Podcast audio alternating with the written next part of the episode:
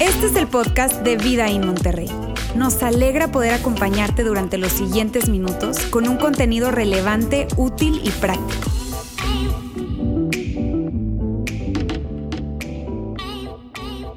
Hola, muy buenos días, ¿cómo están? Bien, ¿qué tal la moto? ¿Qué tal la chaqueta? Está chida, ¿no? ¿Cuántos saben andar en moto? Bien. Para que me den unas clases, porque yo no sé, la verdad. Pero oigan, buenos días. Mi nombre es, Fernando Cano. Todo el mundo me dice Fercano. Entonces, estoy muy emocionado de estar, de estar con ustedes este domingo y de verdad ya extrañaba eh, estar acá en la iglesia. ¿Y por qué digo que extrañaba? Si es la primera vez que tú estás acá con nosotros, de verdad, bienvenido. Gracias por aceptar la invitación de quien te la hizo. Si tú estás también a través, viéndonos a través de nuestra transmisión en línea, bienvenido. Gracias por estar acá en nuestro canal de podcast. Gracias por conectarte y, y escucharnos. Sí, digo que estoy muy emocionado porque algunos de ustedes ya saben otros no, pero mi esposo y yo hemos estado un pelín ausentes durante los últimos eh, tres, cuatro meses porque eh, acabamos de, recibir los desvelos eternos, porque recibimos a nuestro primer bebé y estamos muy, muy emocionados. Ya es chiquitín. Muchísimas gracias. Gracias. Este, aquí está la foto de, nuestro chiquitín. Aquí está, es eh, Nicolás. Les presento a, a Nicolás. Este, él llegó y ya va a cumplir casi cuatro meses. Este, yo sé que sacó eh, mi cabello probablemente, pero no, no lo sé. Habrá que esperar a que crezca. Pero estamos muy emocionados y, quisiera preguntarles, este, ¿cuántos de acá están en Instagram? En Instagram. No en este momento, pero ¿cuántos están, están en Instagram? En Instagram, sí. sí no, no que estés ahorita scrolleando, ¿no? ¿Cuántos están en Instagram? ¿Sabes? O en cualquier red social.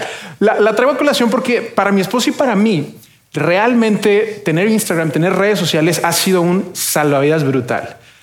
Para todos los que son o somos papás primerizos, nosotros somos novatos, así novatos, no sabemos muchas cosas. De hecho, mucha gente de aquí nos ha dado muchísimos consejos que de verdad, gracias. Por eso nos encantan ir a la iglesia, porque hay consejos sabios dentro, dentro de la iglesia. Entonces, nos han servido muchísimo, pero también hay muchísimas cuentas en Instagram que tú puedes seguir y hablan de paternidad, de maternidad, como que de buenas prácticas, qué esperar los primeros meses, porque tú llegas del hospital y es de que de Y, y, es toda una aventura, todo un proceso. Eh, pero al mismo tiempo en Instagram también he empezado a descubrir, y si no, no sé si te puedas identificar con esto conmigo, que también de repente hay ciertos momentos de descontento. ¿Y por qué te lo digo? Porque en Instagram tú de repente empiezas a ver y dices, oh, el bebé ya a los tres meses tiene que hacer esto, pero de repente veo cuentas donde hay otros bebés Quizás que a los tres meses están haciendo cosas que mi bebé no está haciendo y digo, ah, el mío atrasado. O, ¿sabes? Y luego estamos en el break de verano y yo veo que muchos de ustedes también, que los tengo ahí en, por redes, están viajando, están por todo México, están con sus hijos de vacaciones y yo a las dos de la mañana cambiando pañales. Quisiera estar en la playa. Sí, porque Instagram, un efecto que también tiene es que tú empiezas a ver la vida de otras personas y a veces empiezas a querer o tener o empezar a hacer lo que otras personas están haciendo. Así que lo que dije, ¿sabes qué? Voy a dejar de mirar. ¿Para qué? ¿Qué gano? O sea, mejor apague eso. Y luego digo, pero Fer, tú no eres una persona que renuncia. Así que regresé a las redes sociales y dije, no, no, no, no, a ver, algo estoy haciendo mal. Si todo el mundo está publicando sus historias, lo que yo tengo que hacer es poner mejores filtros, tengo que subir mejores historias y tengo que darle el, highlight reel para que todo el mundo vea y así hacerlo sentir de que incluso yo en mi etapa también la estoy pasando brutal. ¿A cuánto nos ha pasado algo similar? No levanten la mano, por favor, porque no venimos aquí a que nos quemen. Pero, sabes, algo de las cosas buenas que Instagram tiene es que nos recuerda constantemente que tú y yo no ganamos nada cuando nos comparamos con otras personas. Hace muchos años hicimos una serie que se llama La trampa de la comparación, donde hablábamos que tú y yo no ganamos nada con compararnos. ¿Y por qué hablo de esto? Porque hoy estamos en nuestra tercera parte de esta serie, Tú no me mandas. Y esta es una serie práctica porque hemos dicho cómo decir no a esas emociones que quieren venir y tomar el control de nuestra vida. Controlar la manera que pensamos, controlar lo que decimos, controlar cómo reaccionamos Hace dos semanas que arrancamos esta serie, que va a ser una serie de seis semanas, Laura nos hablaba de por qué estamos hablando de esta serie, por qué es tan importante. Jesús lo dijo muy atinadamente. Él dijo, las palabras que ustedes dicen provienen del corazón. Y eso es lo que lo contamina. A Dios le interesa lo que sale de tu boca, a Dios le interesa lo que haces, lo que dices, cómo reaccionas. ¿Por qué? porque es un reflejo directo de la condición de tu corazón. Jesús continúa con esta aclaración y dice, pues salen del corazón los malos pensamientos, el asesinato, el adulterio, la inmoralidad, el robo, la mentira y la calumnia. Lo que tú y yo hacemos, lo que tú y yo decimos, es un reflejo directo de la condición de nuestro corazón. Y es por eso que es tan importante que hablemos de este tema. Es tan importante que, de hecho, diseñamos una serie de seis domingos donde vamos a estar hablando de cómo decirle que no a esas emociones que van a, que van a llegar a tu vida, que van a querer tocar la puerta de tu corazón y echar raíces para controlarte. La semana pasada, Alejandro Mendoza nos habla de la culpa, porque también hemos dicho que esta serie nos va a ayudar, sí, a monitorear nuestro comportamiento. Lauro hablaba de esto en la primera semana y decía, mira, es bueno que tú y yo monitoremos nuestro comportamiento, dependiendo del lugar en el que estemos, te comportas de cierta manera, dices algo, no dices algo, pones un filtro si es tu primera cita. Somos muy buenos para monitorear nuestro comportamiento, pero eso no alcanza. Porque es cierto que hemos tenido ocasiones donde de repente decimos algo que no queríamos decir, reaccionamos de la manera que no queríamos y decimos, chin, ¿de dónde vino eso? Yo no quería, no fue mi intención. Jesús dice, yo sé de dónde vino. Vino de tu corazón. Así que la invitación de Jesús no es solo monitorear nuestro comportamiento, porque sirve, pero no alcanza. Él nos invita a hacer algo más significativo, monitorear nuestro corazón. Si tú eres padre, yo sé que tú, así como yo, queremos enseñar a nuestros hijos a que no solamente monitoreen su comportamiento, sino monitorear su corazón. Si estás un poco intrigado de todo el, contexto de lo que habló Laura, quiero invitarte a que puedas escuchar el, mensaje de hace dos semanas. Y la semana pasada Alejandro Mendoza nos hablaba de la culpa específicamente, cómo decirle culpa, tú no me mandas, tú no vas a controlar mi vida. Y el día de hoy vamos a estar hablando de esta fea palabra, porque es una palabra fea, fea, fea, fea. Envidia. No vueltes con el que está al lado, no le des codazos, cero, por favor. Hoy vamos a estar hablando de esta palabra. Si, me permites la opinión, yo creo que esta es una de las peores características de los seres humanos. Es uno de los peores rasgos que tenemos como seres humanos. Al menos sé que es el peor rasgo que yo tengo. Sabes, la envidia es lo peor de mí. Y quisiera confesarles algo, quisiera ser muy transparente con todos ustedes porque la verdad me siento muy en confianza. Quiero ser muy honesto. y si no te puedes identificar conmigo, no me juzgues tan duro. Pero de vez en cuando, no todo el tiempo, pero de vez en cuando, una vez al año o algo así, de repente yo veo que una persona se equivoca, falla, no le sale el proyecto como quería. Y mi reacción inicial es pensar, yes, qué bueno. Y detesto eso de mí. Odio ser así. y, al instante digo, eso no está bien. ¿Cómo? Pero detesto que sea la emoción principal que muchas veces brinca o de cierta, en cierta ocasión, brinca. No importa si es una persona cercana, una figura pública, eh, etcétera, una influencia en redes sociales, yo qué sé, pero de vez en vez hay una esta sensación interna de cuando alguien más falla, decir sí, porque de alguna manera eso me hace sentir mejor conmigo mismo. Ahora imagínate si esa emoción controlara tu vida. Imagínate si esa emoción está controlando hoy tu vida. El rey Salomón, uno de esos famosos personajes bíblicos y considerado uno de los hombres más sabios después de Jesús, él va directo al grano con la envidia. Te lo quiero poner acá. Él dice, la envidia corroe los huesos. La envidia corroe los huesos. La envidia pudre los huesos, desgasta los huesos. ¿Sabes por qué? Porque una característica de la envidia es que te mantiene enfocado en los demás, en lo que los demás tienen, en lo que los demás aparentan, en lo que los demás están haciendo y nos deja compitiendo con otras personas. Y lo ridículo del asunto es que muchas veces nos deja compitiendo una competencia que ni siquiera existe o nos deja compitiendo con gente que ni siquiera sabe que hay una competencia. Pero tú y yo estamos tratando de demostrar, estamos tratando de alcanzar y la envidia nos va a hacer pésimos amigos, pésimos cuñados, pésimos padres, pésimos hermanos, porque constantemente vamos a estar viendo lo que otras personas tienen y lo que nosotros no tenemos. Yo sé que tú no quieres, así como yo, dejar que la envidia controle tu vida. La envidia corroe los huesos. Así que mira, si tú nos estás viendo por internet y se te va la luz y aquí si queremos ya orar y ponernos de pie e irnos, la solución es súper sencilla, súper sencilla. Deja de hacerlo. Listo. Nos vemos el próximo domingo, amigos. ¿Sabes? Deja de hacerlo. Deja de tener envidia. Si solo fuera tan fácil, ¿no? Si solo fuera tan fácil dejar de sentir eso, si solo fuera tan fácil que desapareciera. Y sabes, incluso aunque nunca desapareciera este sentimiento, no tiene por qué controlarte a ti, no tiene por qué controlarme a mí. Sabes, la envidia no es un problema a resolver. Es mi opinión, creo. Es una tensión a manejar. ¿Y por qué te lo digo? Porque en la naturaleza humana, si tú creciste en la iglesia, muchas veces se le refiere a la naturaleza pecaminosa. Es que es lo natural hacer. Lo natural es que tú y yo nos comparemos con otras personas. Lo natural es que tú y yo determinemos nuestra autoestima muchas veces en función de lo que tenemos, de lo que somos, de lo que hemos logrado, cuando lo comparamos con lo que otras personas están haciendo o han logrado. Eso es natural hacer como seres humanos, es lo natural. Por eso no es un problema resolver, es una tensión a manejar. ¿Cómo manejo cuando la envidia quiere venir a tocar la puerta y a controlar la manera en la que yo vivo, reacciono o hablo?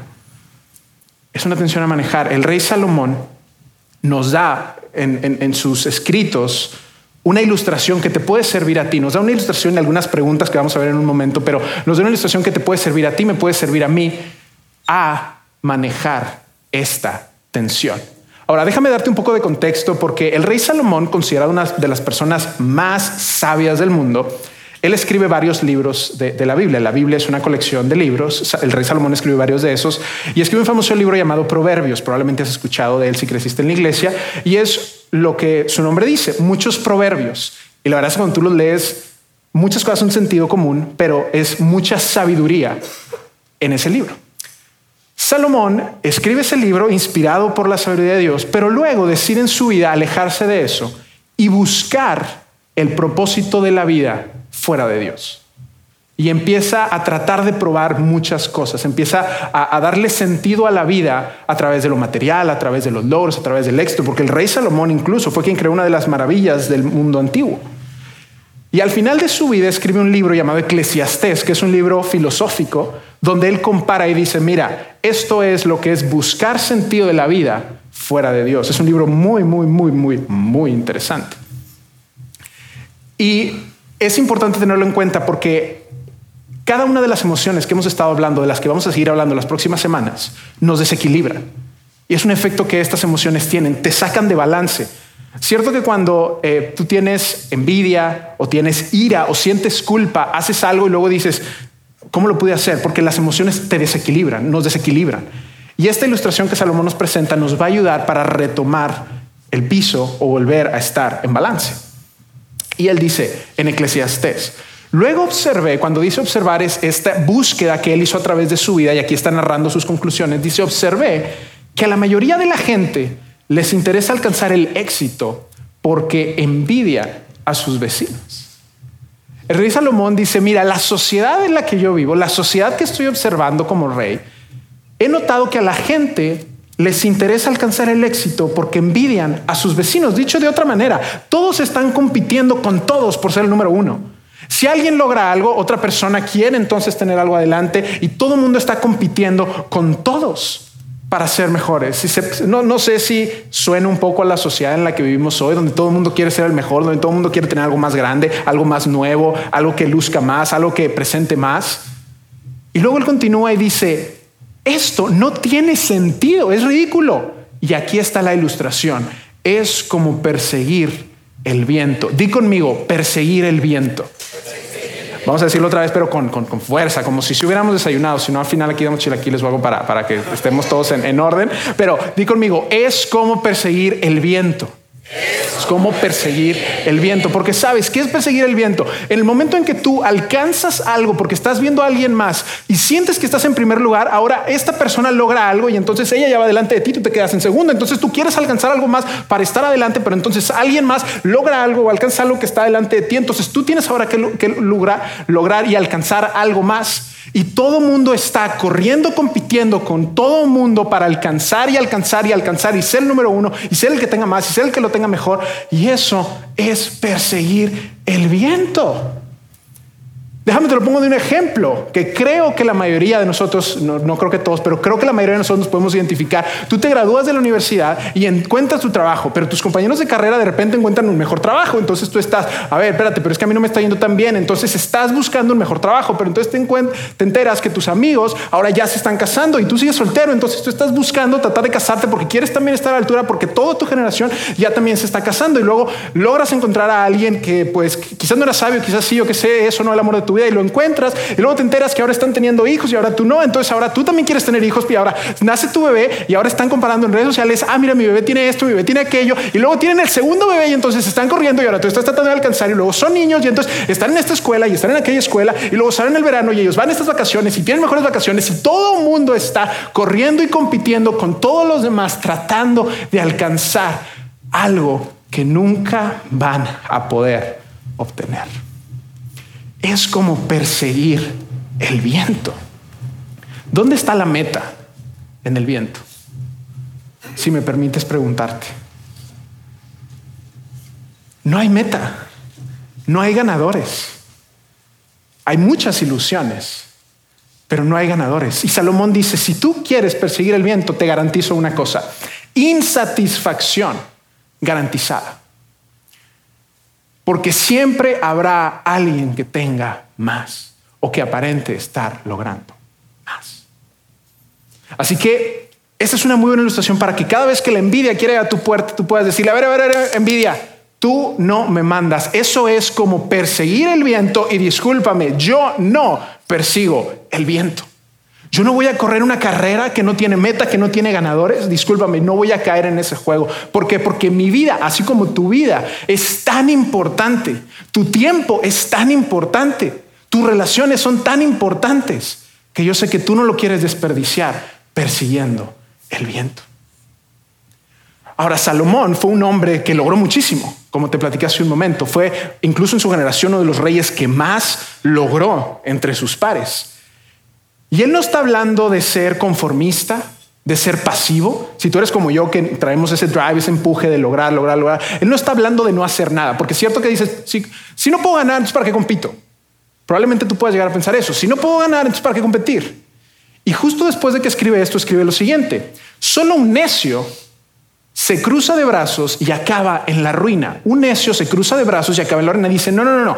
Por un extremo, tú no estás corriendo como loco, tratando de alcanzar cosas que jamás van a darte satisfacción, pero por el otro lado tampoco te quedas sentado sin hacer nada.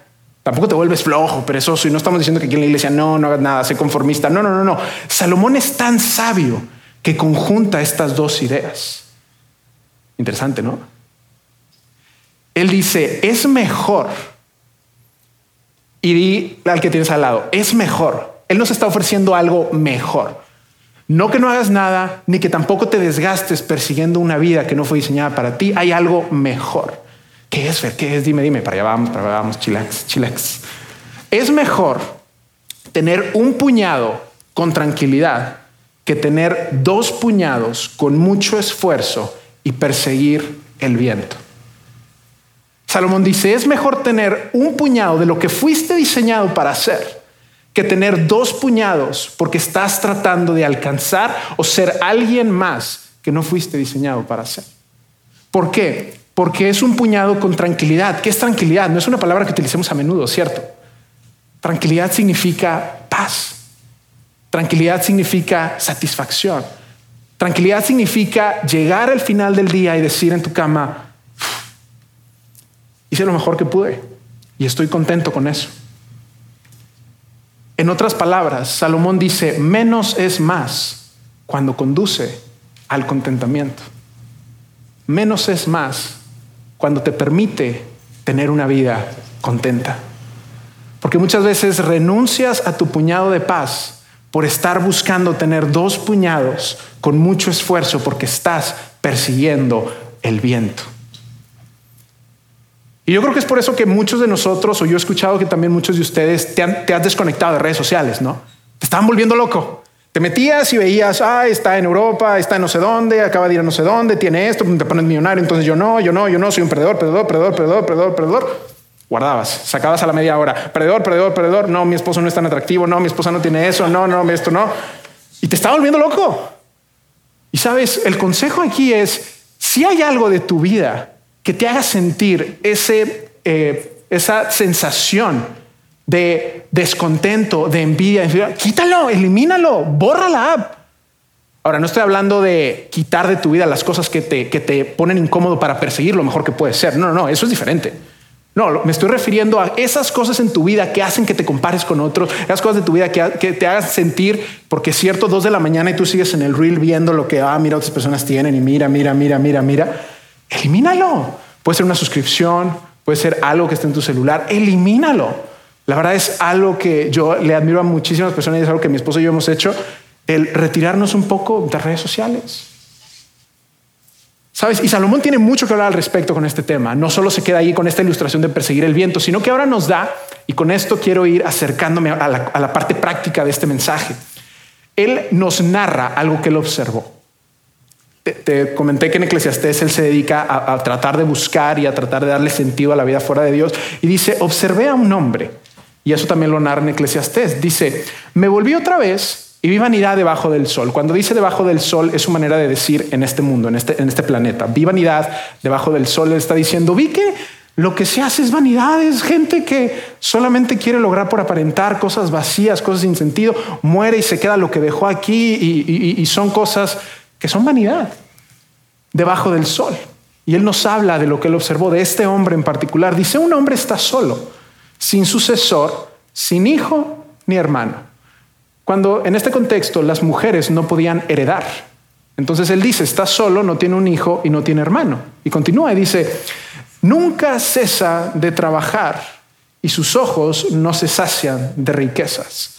Este hombre a quien no tenía nadie para dejarle todo lo que había ganado, logrado, construido y alcanzado, nunca cesa de trabajar y no se sacia de riquezas. Nada es suficiente. Siempre es el siguiente proyecto, el siguiente negocio, el siguiente emprendimiento, el, siguiente eh, proyecto, la siguiente meta. Dice, no se cansa de trabajar y no se sacia de riquezas. Siempre hay algo más, siempre hay algo más, siempre hay algo más, siempre hay algo más, siempre hay algo más. Y luego nos dice que este hombre se detiene y hace una pregunta, que creo que es una pregunta que tú y yo deberíamos hacernos de tiempo en tiempo, porque nos da mucha perspectiva. Y dice, esta persona se detiene y dice, ¿para quién trabajo tanto? ¿Alguna vez te has preguntado, ¿para quién haces lo que haces? O presentártelo de una mejor manera. ¿Por qué haces lo que haces? ¿Estás tratando de demostrar algo a alguien? Estás tratando de demostrarle algo a alguien. Si tú eres padre, la, vieja confiable es, lo hago por mi familia, lo hago por mis hijos. Y, te creo, es genuino. Pero puede que haya algo más. Puede que haya algo más de fondo. Puede que estés tratando de conseguir algo material, algo más profundo, la aprobación de alguien. Estás compitiendo internamente con alguien. Porque es cierto que algo que sucede es que decimos que lo hacemos por nuestra familia, pero luego estamos tanto tiempo haciendo eso que no pasamos tiempo con nuestra familia. Ridículo, ¿no? Decimos que lo hacemos por ellos, pero gastamos tanto de nuestra vida persiguiendo lo que decimos que es para ellos. ¿Estás internamente compitiendo con alguien? ¿Estás tratando de demostrarle a tus padres, a tus hermanos, a tus cuñados. Y no quiero aquí destapar ninguna emoción ni, crear discordia, ni mucho menos, pero es una pregunta que creo que debemos hacernos. ¿Para quién estoy haciendo lo que hago? Para muchos de ustedes probablemente están compitiendo con esa persona y tiene nombre y apellido. Algún compañero de generación, algún familiar. Para ti tiene nombre y apellido esa persona. Y es tan importante que nos detengamos a reflexionar, ¿para quién estoy haciendo lo que estoy haciendo? Y él no solo se hizo esta pregunta, dice, ¿para quién trabajo tanto? ¿Qué me motiva? Sino que dice, ¿y me abstengo de las cosas buenas? Se preguntó. ¿Te ha pasado que por estar persiguiendo cosas no disfrutas lo que tienes? Trabajaste tanto por comprar un auto, pero lo compraste y luego sale un nuevo modelo y ahora estás estresado porque ya lo quieres cambiar. O con casas o con el ejemplo que tú quieras. Pero dice, me abstengo de las cosas buenas. ¿Has, tenido momentos en tu vida en los que no disfrutas lo que tienes porque estás buscando tener algo más? Creyendo que cuando lo consigas, entonces vas a estar en paz. Él dice, ¿para quién trabajo tanto y me abstengo de las cosas buenas? Este es el famoso espiral de la muerte. Mi papá recuerdo que lo comentaba como un hámster corriendo en la ruedita, ¿no? Interminable, interminable, siempre el hámster corriendo, corriendo, corriendo, corriendo, corriendo, corriendo, nunca llegando a ningún lado. Y termina y dice, se preguntó, y él se contesta, también eso es absurdo, no tiene sentido y una penosa tarea. Por favor, tómale foto a esto. ¿Para quién trabajo tanto? Me abstengo de disfrutar lo que tengo. Esto es absurdo. En otra traducción de la Biblia utiliza la palabra miserable tarea. Y lo que nos deja ver es que cuando tú y yo vivimos controlados por la envidia, con la comparación, con los celos, tu vida y mi vida nos van a hacer personas miserables porque no podremos disfrutar realmente lo que tenemos. Y mira, si tú no eres un seguidor de Jesús, Permíteme decirte esto y te lo digo con de verdad todo el cariño y el amor del mundo. Pero nunca experimentarás lo que fuiste diseñado para hacer o lo que tienes el potencial para lograr mientras estés mirando por encima del hombro lo que otras personas están logrando y están haciendo. Va a ser muy difícil que logres tu potencial mientras estés distraído por otros o con lo que otros están haciendo. Y si tú eres un seguidor de Jesús, esto es mucho más serio porque nunca experimentarás el propósito de Dios para tu vida mientras estés distraído por el propósito de Dios con alguien más. Va a ser muy difícil que tú vivas la vida que Dios tiene para ti cuando tú estés distraído con el propósito de Dios con alguien más. Y eso es lo que la envidia hace. Nos hace competir con otros porque déjame decirte, sucede incluso dentro de la iglesia. Estamos tratando de competir en una competencia que no existe, que Jesús nunca eh, quiso que sucediera. Entonces jamás encontrar este propósito. ¿Cuál es la buena noticia? Que Dios tiene una carrera para ti. La invitación de Jesús para tu vida es, ven y sígueme. Yo tengo un camino, una vida que quiero que tú corras conmigo. Pero muchas veces lo que hacemos es empezar a ver a los otros carriles, ¿no? Empezar a ver, oye, pero es que eso está más padre y es que eso me llama más la atención y es que yo quisiera tener lo que él tiene o tener lo que ella tiene. Y Jesús te dice, yo te invité a que me siguieras, no a que persiguieras el viento. Sabes, entender esto es tan liberador. ¿Sabes por qué? Porque te permite enfocarte en tu carril y trabajas y das lo mejor de ti y tienes más paz. Es tan liberador, de verdad, de verdad, créeme, en el momento en que yo dejé de definir mi valor, mi autoestima, mis logros, mi, mi éxito comparado con otras personas y lo enfoqué solamente en lo que Dios me ha llamado a hacer, es tan liberador. Porque puedes trabajar más duro y con más paz. Así que espero que con esto, para cuando la envidia venga a tocar a tu puerta, porque esto no significa que la envidia no va a venir a tocar, oye Fer, ¿ya viste lo que otros están haciendo? Eso no quiere decir que no va a tocar, pero que tú puedas decir, envidia, tú no me mandas. Eso es perseguir el viento y yo no persigo el viento. Dios me ha llamado a correr una carrera con Él y lo que puedo hacer en mi carril es ser lo mejor que puedo ser ahí. Al principio te puse que el rey Salomón escribió que la envidia corroe los huesos. Eso es el segundo versículo. Quiero ponerte el versículo completo. Es fascinante. El corazón tranquilo da vida al cuerpo, pero la envidia corroe los huesos. El corazón tranquilo, el corazón con paz, el corazón con propósito da vida al cuerpo. Y yo estoy seguro que todos queremos una vida que tenga propósito, que tenga sentido, porque la envidia corroe los huesos. Cuando tú tienes tu propósito claro, es más fácil que tú respires, suspires y digas, no me tengo por qué comparar con alguien más. Sí, ellos tienen pelo, pero yo no me tengo que comparar con alguien más. Oh, broma, obvio. Pero el corazón tranquilo da vida al cuerpo, pero la envidia te corroe los huesos. No encontrarás paz mientras sigas comparándote y compitiendo con los demás. Ahí no está la paz. Dicho de otra manera, voy a esperar tantito porque veo que muchos están tomando fotos. Nice. No encontrarás paz mientras sigas comparándote y compitiendo con los demás. Salomón descubrió hacia el final de su vida que no puedes ganar persiguiendo el viento. No puedes ganar persiguiendo el viento. No puedes ganar. Prospera en tu carril. Sé lo mejor que puedes hacer en tu carril. Cámbiale la vida a alguien desde tu carril. Dios te ha dado tanto que tú puedes cambiarle la vida a alguien en el carril en el que tú estás. Porque ¿sabes qué sucede? Cuando tú y yo empezamos a voltear a otros carriles, hacemos que todo se trate de nosotros y dejamos de ver a otras personas y la manera de servir a otras personas. Así que no dejes que eso venga, toque tu puerta y te controle.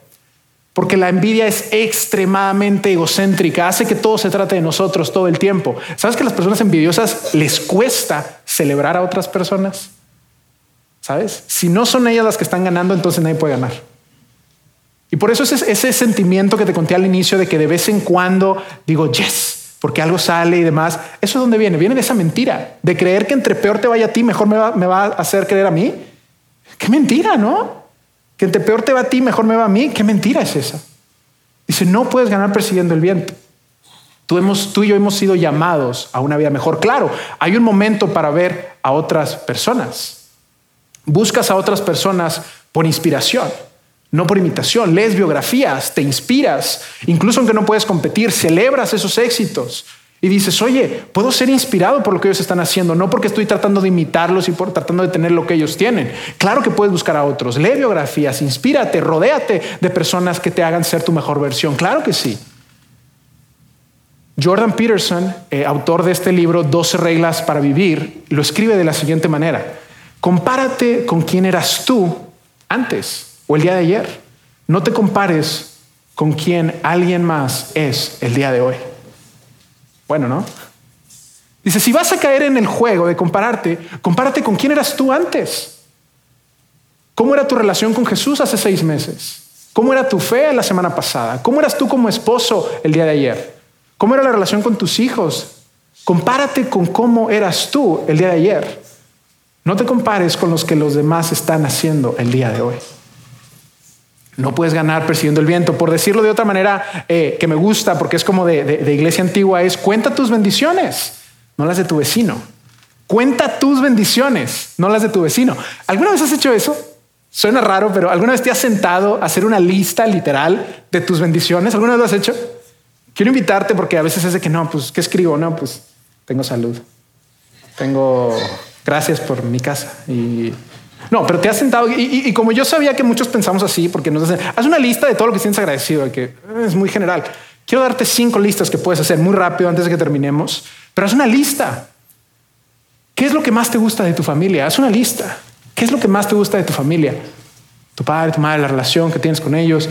¿Qué es lo que más te gusta de tu familia?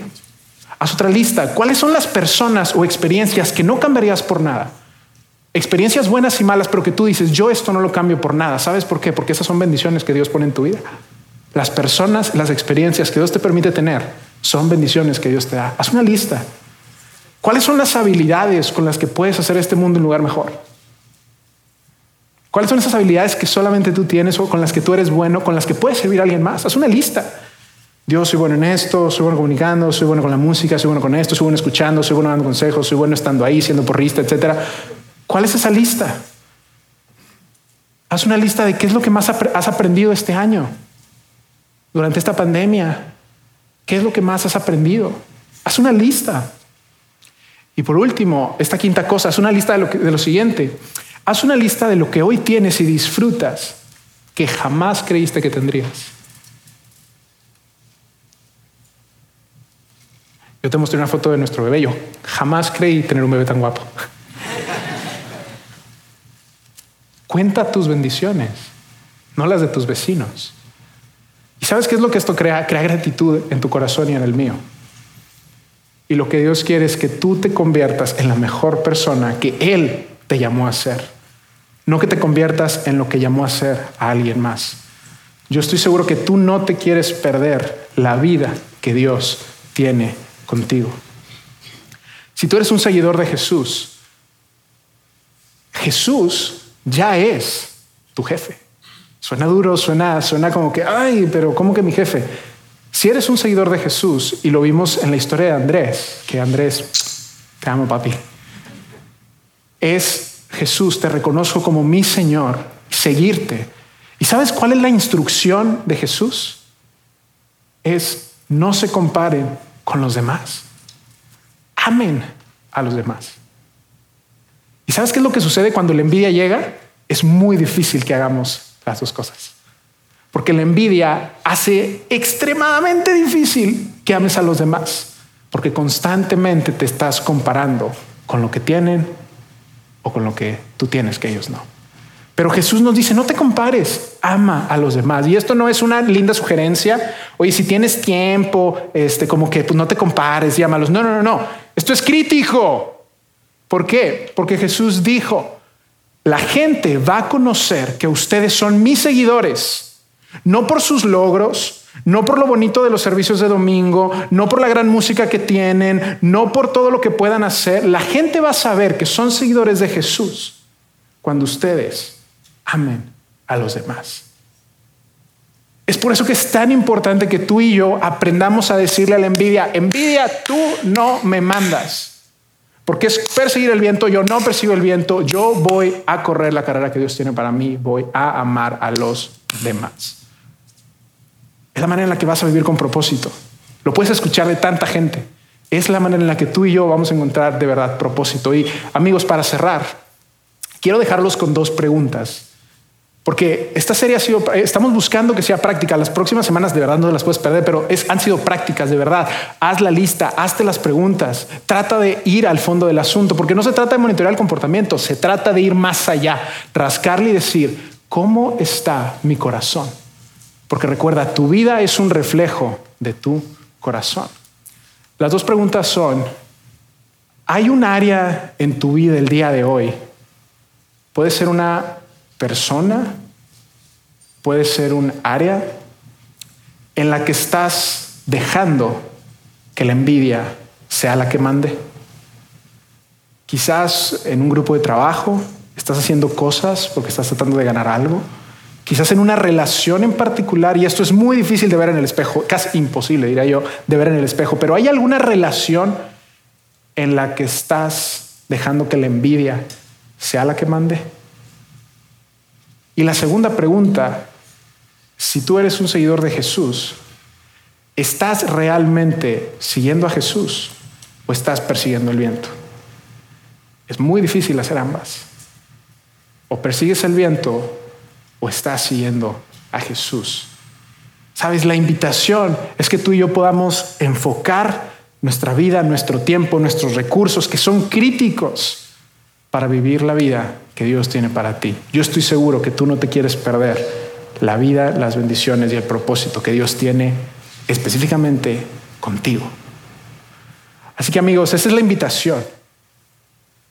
Esto es lo que Salomón descubrió tarde en su vida, pero que nos deja como legado para que tú y yo podamos identificar cuando esta emoción tóxica venga a tocarte la puerta porque va a suceder en el momento en que nos pongamos de pie, en el momento en que si tú nos estás escuchando, cambies de navegador o, sigas con tu día, estas emociones van a salir, pero que tú y yo puedas entender, tú y yo podamos entender a través de la sabiduría de Salomón y sus experiencias que no podemos ganar cuando estamos compitiendo y cuando estamos tratando de perseguir el viento. Me invitan a orar. Padre, gracias porque nos das la oportunidad de descubrir la inmensa, inmensa, inmensa sabiduría y amor que tú nos transmites a través de las páginas de la Biblia, a través de la experiencia y el descubrimiento eh, de, de personajes bíblicos. Gracias porque hoy podemos recordar que muchas veces como personas, como individuos, como sociedad, estamos tratando de competir con los demás. Estamos tratando de alcanzar, de tener, de lograr cosas que creemos que nos van a dar propósito o sentido o nos harán sentir que somos alguien o que valemos o que tenemos nuestra autoestima basada en eso. Pero gracias por recordarnos que tú tienes algo mucho más grande, algo que es mejor. Es mejor un puñado de tranquilidad, es mejor un puñado de tu propósito que vivir una vida tratando de alcanzar cosas que jamás nos darán satisfacción. Dios, yo quiero pedirte por cada persona que está acá este domingo, que nos está escuchando, Dios, que tú puedas recordarnos todos los días cuando la envidia venga a tocar la puerta, que no tiene por qué mandarnos. Que esa tensión que sentimos como seres humanos de querer compararnos, de querer sentirnos superiores o inferiores, que podamos filtrarla y que podamos tomarte a ti como referencia y que podamos correr el carril que tú nos has llamado a correr, que podamos vivir la vida que tú nos has llamado a vivir, porque es ahí donde encontraremos real y plena satisfacción, donde nuestro propósito está, donde nuestra felicidad estará. En el nombre de Jesús, muchísimas gracias. Amén.